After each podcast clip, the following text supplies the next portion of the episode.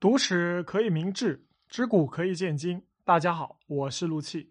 盐这种东西啊，是一种调味品。明朝大诗人唐伯虎有诗：“柴米油盐酱醋茶，般般都在别人家。岁暮天寒无一事，竹池寺里看梅花。”生活中的必需品，在古代呢，被笼统的称为柴米油盐酱醋茶。家中做菜，盐是第一调味品，醋可以缺，酱油可以缺，甚至食用油都可以缺。调料可以没有，但绝不能没有盐。著名医学家陶弘景在一千五百年前就认为，五味之中，唯此盐不可缺。盐在现在我们知道很便宜，吃菜偶尔口重，常说了一句玩笑话，就是打死卖盐的了。但在古代呀，盐是非常贵重的东西，普通人家是不舍得多吃盐的。卖私盐在古代是犯法杀头之罪。国家靠盐做战略物资，还可以富国强兵。上古时期啊，炎帝、黄帝与蚩尤之间的阪泉之战和涿鹿之战，实际上就是争夺盐业资源的战争。人类吃盐的历史啊，其实很早很早，因为海水是咸的。在海边生活的原始齐源东人，在几十万年前就懂得舔食海盐粒，后来发展成了一个部落，叫做树沙部落。五千多年前的黄帝时期啊，黄帝的一位大臣叫做肃杀氏，来自山东寿光，就是肃杀部落的人。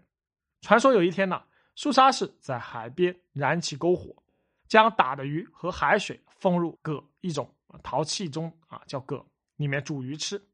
突然呢，来了一只野猪，肃杀氏呢拔腿去追野猪，等追到野猪回来时呢，镉里的这个海水啊。就已经煮干了，他发现镉底呢有一些白沫啊，舔食后味道不错，就将打来的野猪烤熟了，蘸着白沫吃，味道呢十分鲜美。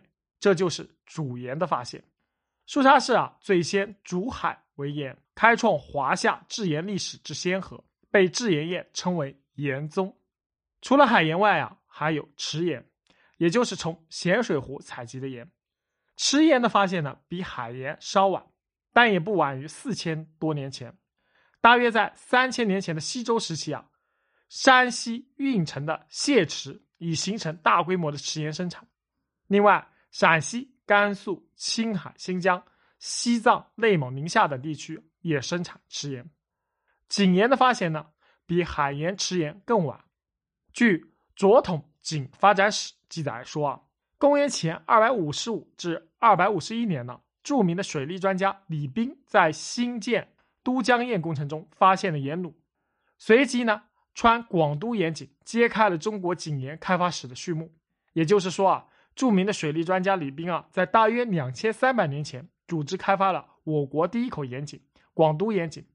他不但呢是伟大的水利专家，还是我国井盐生产的开拓者。《蜀王本纪》中记载啊，宣帝缔结中啊。史川盐井啊数十所，四川自贡呢号称中国古代的这个盐都，是我国井盐技术创造发明的中心。另外，土盐、岩盐、砂石盐、树叶盐、水晶盐等古代也在相继被发现，走入人们的生活。盐被发现后呢，很长一段时期啊，食盐的产运销是可以由百姓自己经营的，交税啊就可以了。十载，青州绝贡盐。意思是什么呢？就是说，商周时期啊，盐可以作为贡品向上级交纳以待赋税的。但这种情况呢，很快被统治者发现了其巨大的这个利用价值，成为了一种战略武器。西周时期啊，王室设置了专门掌管盐政的官员，名叫盐人。老百姓买盐呢，实行啊计划经济，定量购买。最早利用盐呢富国强兵的是春秋五霸的第一霸齐桓公。齐国的国土啊，远在东风，有大海之便，产盐相对方便。于是呢，管仲打起了盐的主意，将食盐的生产、运输、销售收归国有，推行食盐国营制度。这样呢，那些不产盐的诸侯国必须从齐国进口盐，齐国的外汇储备呢得以大幅增长。对于呢不听啊齐国话的诸侯国，这个齐国干脆就实行食盐制裁。这样呢，因为盐的专营啊，齐国很快成为诸侯国中最富裕的国家。战国时期啊，另一位效仿管仲的改革家是商鞅，他在商鞅变法中有一项也是食盐国有化。他呢，他的这个食盐国有化的政策呢，是秦国成为战国七强中最强大的国家。利用卖盐牟利的也不乏商人，不允许私卖盐。正式呢是开始于汉武帝时期。汉武帝之前呢，普通老百姓可以产盐卖盐的，照章纳税即可。所以呢，那时候啊，不止官方看到了产盐贩盐的巨大利益，一些商贩也看到了这里面的巨大商机。第一个著名的盐贩子呢，就是我国春秋时期的中国啊首富陶朱公，也就是帮助勾践复国的越国大臣啊范蠡。范蠡啊，在帮助勾践复国后啊，发现勾践这个人呢，只可同困苦，不可同富贵，改名换姓离开了越国。他改名叫做什么呢？吃夷子皮啊，跑到齐国去贩盐，很快呢，家资巨富。另一个那个时期的首富发财的路子呢，也与盐有关。这个春秋时代与范蠡齐名的富豪名叫齐顿。本来呢，他做生意啊没赚多少钱，范蠡呢启发他把家搬到河东盐池附近了，所以呢，他最后也靠卖盐和畜牧生意啊发了家。齐国啊，因为实行食盐国营制度而在春秋称霸。秦国呢，因为实行食盐国营制度呢，而在战国称雄，并最终统一了天下。汉初啊，为了避免秦朝严刑峻法、复国的命运呢，推行与民休息的政策，取消食盐国营制度，开放了盐禁，是在持三折之境。这个时候呢，是老百姓最幸福的日子，不为吃盐发愁。其实齐国也好，秦国也罢，虽然实行食盐国营制度呢，但是那时候呢，对于食盐的生产或销售是部分。奉权给百姓的，不然呢也不会出现范蠡和齐顿贩盐发财的情况。至少呢，老百姓有一定的贩盐自由。汉初呢，国家废除了食盐国营制度啊，全部实行了食盐生产、贩运、买卖私营化，等于完全开放了食盐市场。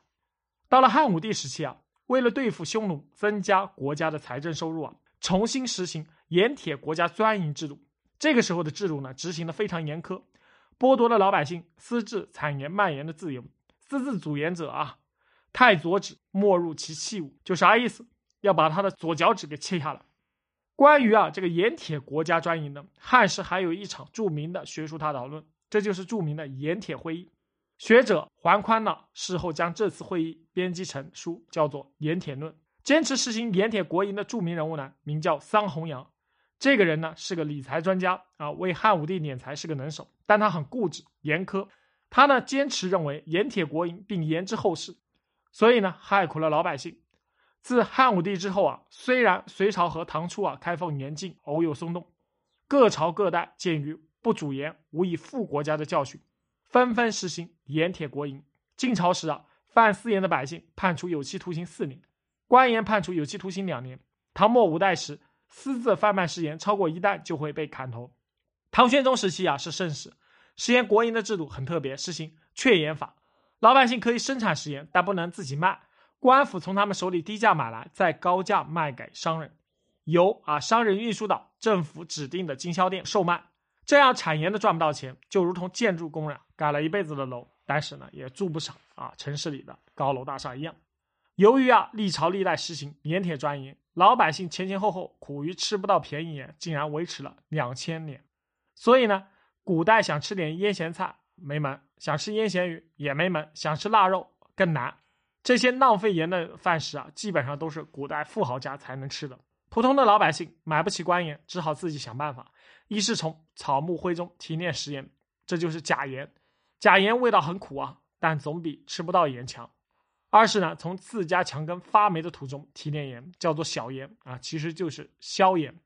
三是呢，用辣椒代替盐啊，用于提味。四是呢，猎人呢吃肉多，动物的肉中啊含有盐的。五是呢，把绿豆树的树皮烧成灰烬代替盐。六是冒险买卖私盐，私盐比官盐便宜，但存在着被官府查扣甚至啊坐牢的风险。历史上的一些义军领袖啊，都是私盐贩子出身。他们因为贩盐而改变了历史。听小说《大唐开国功臣程咬金》，水泊梁山的英雄好汉混江龙李俊，其实都是私盐贩子。真实的历史上啊，最有名的私盐贩子是唐末的王仙芝和黄巢，差点把大唐的江山推翻了。五代十国时期建立吴越国的钱镠，也是个私盐贩子。元末的义军领袖张士诚、封国珍，通通都是私盐贩子出身。朱元璋，我们知道他是一个穷乞丐出身啊。他虽然不是私盐贩子的，但是他起义发家的经费大多都是私盐贩子提供赞助的。我们知道，今天世界各国之间为了争夺资源，不惜发动石油战争。古代中国的食盐呢，也是最最重要的战略武器。各诸侯国之间呢，义军和朝廷之间不惜代价发动食盐战争啊，争夺食盐资源，可谓是得食盐者得天下。大半个中国古代史构成了一部盐业争霸史。好了，今天就讲到这里，我是陆气，感谢大家的收听，咱们下回再会。